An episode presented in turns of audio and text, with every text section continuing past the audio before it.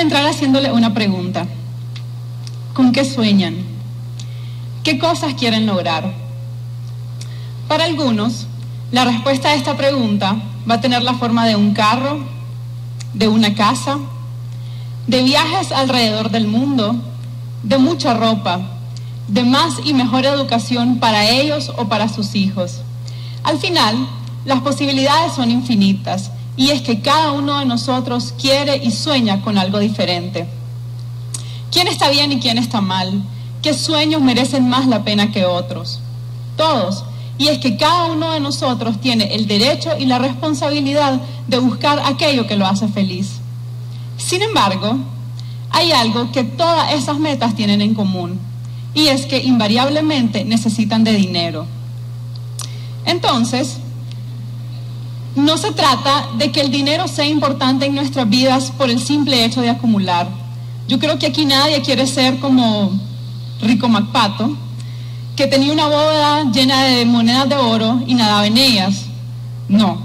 El dinero es importante porque es una herramienta que si la sabemos utilizar bien nos puede traer muchísima satisfacción y felicidad, pero que si no la sabemos utilizar nos puede hundir en el más profundo de los pozos. Si yo les preguntara a ustedes si sienten sus finanzas bajo control, ¿cuántos podrían levantar la mano?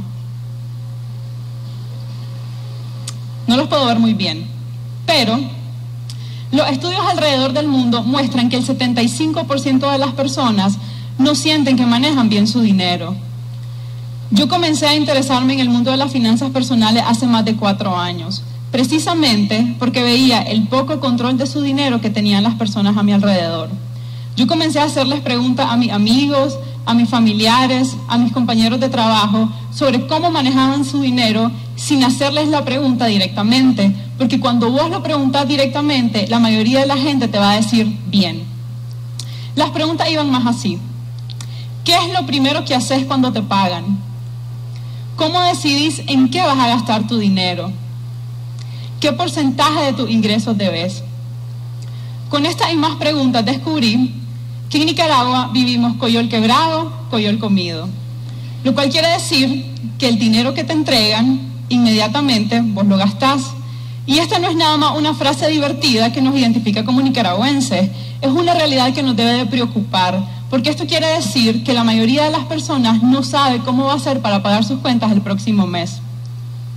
Cuando hace tres años eh, iba a terminar mi maestría en Taiwán, elegí como tema de tesis cómo incrementar la educación financiera en Nicaragua. Y para eso hice encuesta a unas 500 personas donde les hacía preguntas sobre cómo manejaban su dinero. Les pregunté, ¿haces un presupuesto cada mes? ¿Cómo decidí en qué gastar?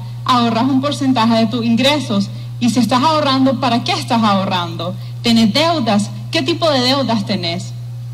Los resultados no fueron nada alentadores. Básicamente descubrí que mientras el 66% de las personas tienen algún tipo de deuda, nada más el 48% ahorra algo cada mes y menos del 23% invierte. Y la mayor parte de esa inversión es en un negocio propio. Si hablamos en términos de salud financiera, esto querría decir que nada más el 7% de las personas tienen lo que se llama una vida financiera saludable y alrededor del 33% una pésima salud financiera. El resto de nosotros andamos en el medio. Ahora yo les pregunto, ¿a ustedes les gustaría saber cómo están? ¿Cómo andan sus finanzas? Ok, entonces vamos a hacer algo. Yo les voy a hacer unas cuantas preguntas. Por cada pregunta a las que ustedes respondan que sí, levantan un dedo. ¿Estamos? Ok. La primera pregunta es, ¿ahorras una porción de tus ingresos cada mes? Y nótese que digo cada mes y no de mes en cuando. ¿Ok? La segunda pregunta es, ¿en un mes típico gastas menos de lo que ganas? O sea, si vos ganas 100 pesos, gastás 90 pesos.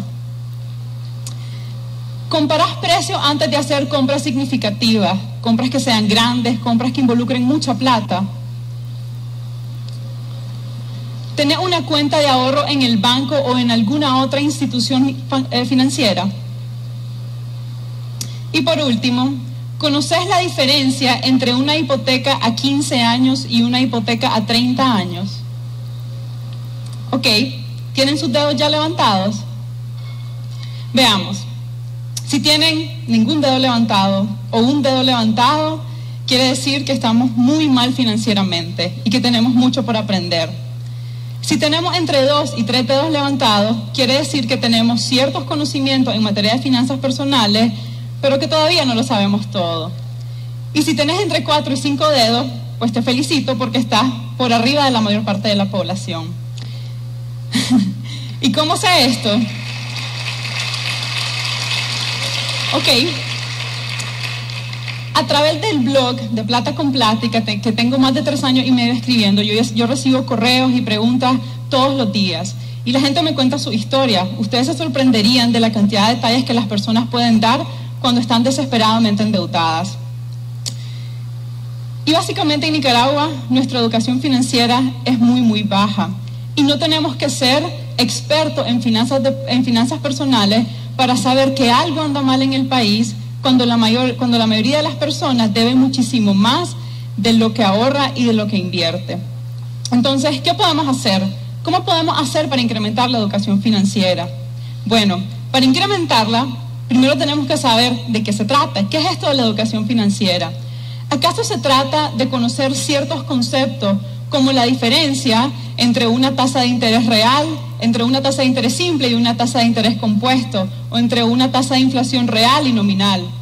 O será más bien que la educación financiera se trata del comportamiento, como poder hacer y seguir un presupuesto o poder pagar tus deudas y cuentas a tiempo. La respuesta es que sí, se refiere a ambas cosas y es importante para todos los consumidores independientemente de su nivel de riqueza. De hecho, Estudios del Banco Mundial muestran que aquellas personas que son menos educadas financieramente son mucho más propensas a tener problemas de deudas, no ahorrar, tomar créditos con tasas de interés más altas y a no planificar su futuro. Entonces, ¿cómo es que este tema tan importante para todos los aquí presentes, para la población nicaragüense y para la población mundial en general, nunca ha sido enseñado?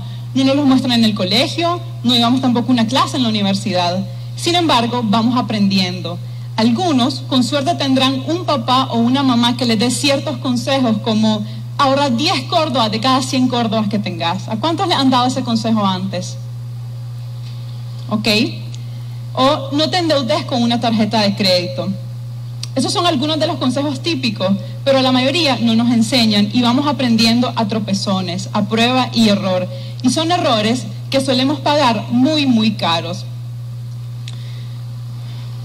Entonces, nosotros somos personas que solemos ver nuestras decisiones financieras como únicas, como lo que yo decido y lo que yo hago con mi vida y con mi dinero. Pero ¿qué pasa cuando somos 6 millones de personas tomando las mismas malas decisiones financieras? Básicamente, estamos creando un país de mucho consumismo que genera deuda, poco ahorro, casi nada de inversión y cero planificación para el futuro. ¿Y qué podemos hacer? Si nosotros, que somos una de esas 6 millones de personas, logramos cambiar nuestro hábito financiero, no nada más vamos a cambiar nuestro futuro, sino también el del país. Y eso lo logramos haciendo cuatro cosas. La primera de esas cosas es presupuestar y controlar tus gastos. Es necesario que todos, absolutamente todos, hagamos un plan de gastos cada mes, que lo hagamos anual, dividido por meses, donde podamos decidir de antemano qué es lo que vamos a hacer con cada uno de los centavos que nos entra. Si no lo hacemos, siempre vamos a sentir que el dinero no es suficiente, que el dinero se escapa de nuestras manos en cuanto llega y vamos a estar permitiendo que el dinero nos controle a nosotros en lugar de nosotros controlar el dinero. Segundo, teniendo deudas sanas y saliendo de aquellas que generamos por consumismo. Como regla general, no deberíamos de destinar más del 30% de nuestros ingresos al pago de las deudas. Sin embargo, en muchísimos casos, este porcentaje es mucho mayor.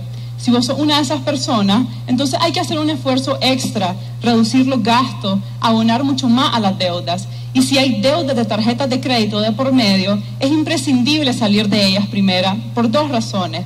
La primera es que suelen ser deudas que generamos por mero consumismo. Y la segunda es que, es que suelen tener las tasas de interés más altas. Para que se den una idea, las tasas de, la, de interés de la tarjeta de crédito pueden andar rondando el 50 o 60% anual. Y si ni siquiera pagas el mínimo, entonces te suman una tasa de interés moratoria que puede andar entre el 20 y el 30%. Hay personas que terminan pagando de 80 a 100% por deudas que, que, que generaron por comprar ropa o por ir a comer a un restaurante. Tercero, lo logramos diversificando nuestros ingresos. Ahora imaginemos que nosotros producimos huevos y entonces ya tengo todos mis huevos en mi casa, los voy a poner en una canasta, me voy a subir a una bicicleta y los voy a ir a dejar. Pero cuando voy en el camino, algo pasa y me caigo de la bicicleta. Todos los huevos que estaban en una canasta se rompen en el piso. Diversificar tus ingresos quiere decir que encontrás nuevas maneras de tener dinero. Y esto lo puedes hacer con algo de medio tiempo, emprendiendo o también invirtiendo en el negocio de alguien más. A veces nos limitamos y pensamos, no, pero eso de emprender es para otras personas o es para gente que tiene dinero, pero yo no lo puedo hacer. A mí me encanta el caso de un chavalo de 17 años que yo conocí en Ciudad Sandino. Y él lo que hacía era que compraba una caja de pizza de 12 pedazos en el parque de, Ciudad Sandino y lo iba a vender a su barrio. Entonces él, por cada uno de los pedazos, a cada uno de los pedazos que él vendía, le sumaba 5 córdobas del costo real. Eso quiere decir que día a día él estaba ganando 60 córdobas. Tal vez algunos pensarán, no es mucha plata, pero en su vida hacía una diferencia. Finalmente, cambiamos nuestros hábitos financieros, nuestro futuro y el del país, ahorrando y asegurando nuestro futuro. En Nicaragua no solemos pensar mucho sobre el futuro. Normalmente pensamos que nuestro futuro yo está todavía muy distante. Y la realidad es que el, viejito interno que todos llevamos está cada día más cerca.